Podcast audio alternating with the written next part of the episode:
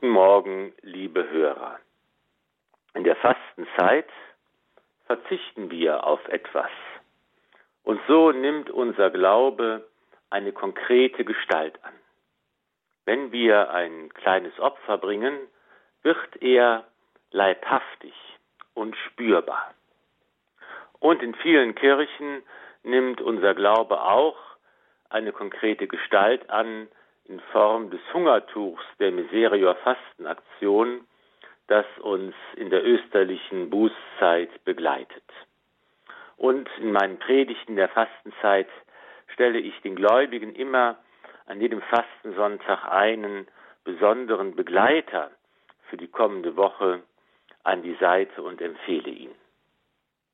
Am Beginn der Fastenzeit hören wir an den ersten beiden Fastensonntagen eine doppelte, einen doppelten Paukenschlag im Leben Jesu. Am ersten Fastensonntag haben wir gehört, dass Jesus in der Wüste versucht worden ist vom Teufel, als er 40 Tage gefastet hat.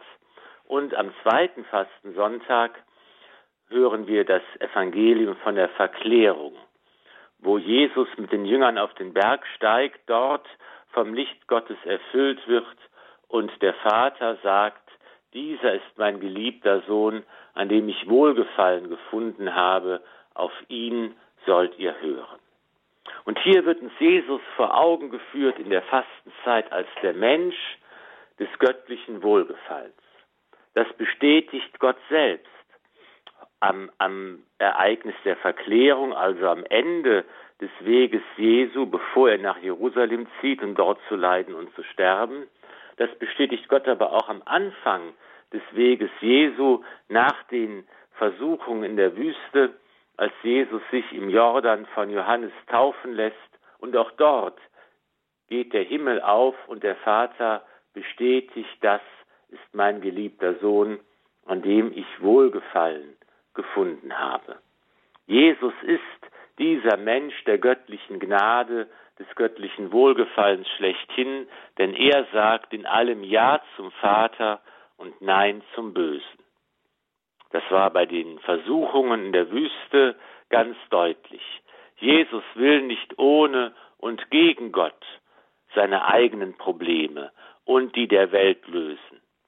Er will Gott nicht für die eigenen Zwecke einspannen, auf sich selbst vertrauen und Macht und Einfluss haben.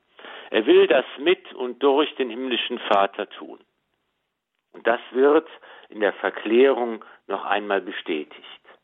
Es ist auf der einen Seite ein Vorgeschmack des Ostertages, auf der anderen Seite der Startschuss für den Weg des Kreuzes, der vor der endgültigen Verklärung und Verherrlichung noch steht. Wenn wir das Miserior Hungertuch betrachten, sehen wir eine bunte Kugel, die von verschiedenen Händen festgehalten wird. Ich finde, das ist ein schönes Sinnbild für das eigene Leben. Unser Leben ist doch auch aus vielen unterschiedlichen Bausteinen und Entscheidungen zusammengesetzt. Was macht mich zu dem, der ich bin? Welche Hände formen mein Leben? Wir alle haben uns sie selbst gemacht. Wir stammen von anderen. Unsere Eltern, unsere Geschwister oder Kinder, Verwandten und Freunde und Partner und Wegbegleiter und Gefährten haben Anteil an dem eigenen Leben, formen und prägen es mit ihren Händen. Und ich bin auch aufgerufen, mich zu entscheiden, von welchen Händen ich mich formen lasse, in welche Hände ich mich fallen lassen, welchen Händen ich mich übergebe, welchen Versuchungen ich mich aussetze und ihnen nachgebe. Ich muss selbst entscheiden, in welche Hände ich fallen will. Und die Fastenzeit lädt mich ein zu entscheiden, mich den Händen des Herrn zu überlassen. Wenn ich mit Jesus nämlich Nein sage zum Bösen und Ja sage zu Gott, Ja sage zum Willen des Vaters, dann werde auch ich mit und durch Jesus ein Mensch des göttlichen Wohlgefallens. Und dann wird auch mein Leben mit all seinen Abgründen und all seiner Schuld einmal verklärt. Als Begleiter für diesen Beginn der Fastenzeit schlage ich Ihnen den heiligen Benedikt vor. Er ist ein mächtiger Schutzpatron und himmlischer Helfer für alle, die täglich von neuem Ja sagen wollen zu Gott. Unser Vertrauen auf seine Fürsprache nimmt eine konkrete Gestalt an in der bekannten Benediktusmedaille, die den Heiligen zeigt, der in der Hand das Kreuz hält, mit dessen Zeichen er so viele Wunder vollbrachte, in dessen Kraft er immer wieder Nein sagte zum Bösen und Ja sagte zu Gott. An die Versuchungen Jesu erinnern auch die Gebete auf der Benediktusmedaille, deren Anfangsbuchstaben dort aufgeschrieben sind. Crux sancta sit mihi lux, das heilige Kreuz sei mir Licht. Non draco sit mihi dux, kein Drache sei mein Führer. Und die Umschrift bildet das Gebet, weiche Satan und führe mich nicht zur Eitelkeit. Schlecht ist, was du mir einträufelst. Trinke selber dein Gift. Ein schönes Gebet, mit dem wir Nein sagen zum Bösen und Ja sagen zu Gott. Ein Gebet, mit dem wir unser Leben formen lassen von Jesus Christus, damit wir wie er ein Mensch des göttlichen Wohlgefallens werden können und der Herr uns in das Geheimnis seines Todes und seiner Auferstehung, seiner Verklärung und Verherrlichung mit hineinnehmen kann. So segne euch der allmächtige und gütige Gott, der Vater und der Sohn und der Heilige Geist. Amen. Gelobt sei Jesus Christus in Ewigkeit. Amen.